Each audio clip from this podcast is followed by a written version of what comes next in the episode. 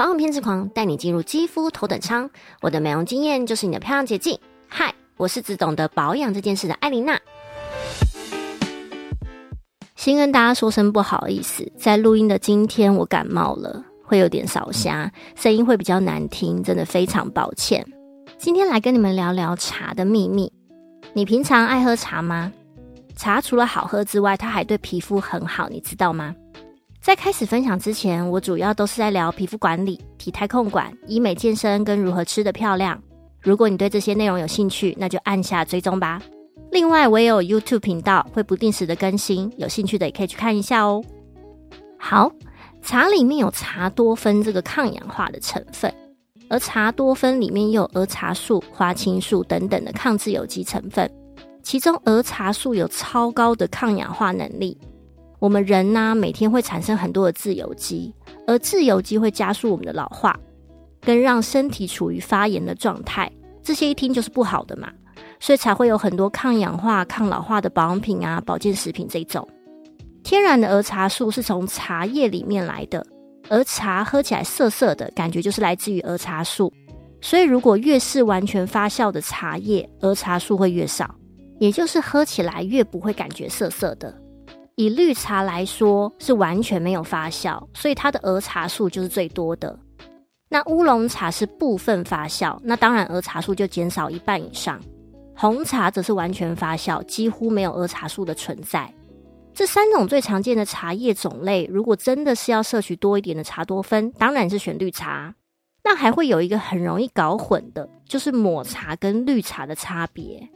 其实它们本质上是一样的，只是差别在它们的制作程序不太一样而已。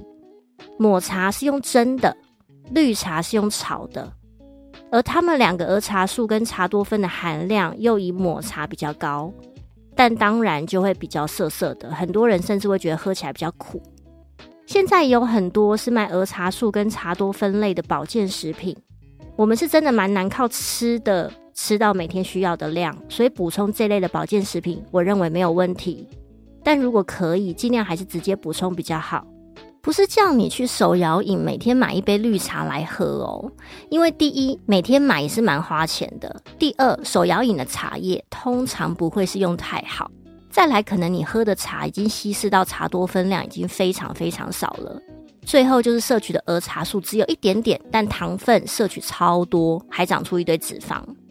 像我自己很喜欢抹茶，所以我就会买宇治抹茶粉，然后配全脂牛奶，打成一杯抗氧化的饮料。自己做的过程也才两三分钟，简单又不烧钱。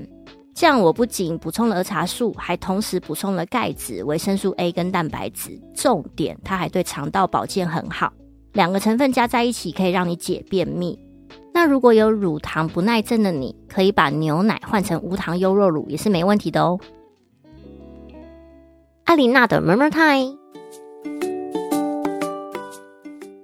其实不管是哪种茶，都有它的营养成分。只是我今天特别强调儿茶素，而儿茶素是存在在绿茶跟抹茶之间最多。发酵过后的茶叶，像红茶里就有很多的黄酮类，就可以降血脂跟降胆固醇，对于预防心血管疾病就很有帮助。但一样，任何再好的东西都不要过量，不是一天两天喝很多就有效。重点是持续喝、持续补充，才看得到效果哦。前面跟大家分享的美颜抗老饮，在这篇内文里会附上链接给你们参考，大家都可以试试自己做做看。那留言跟我分享你喝了之后的感受吧。下一次来跟你们分享什么叫抗性淀粉，让你吃淀粉没有负担，反而还会吃出易瘦体质。怕胖的你千万要来准时收听。记得喜欢我的内容就追踪追起来哦，那下周再会，拜。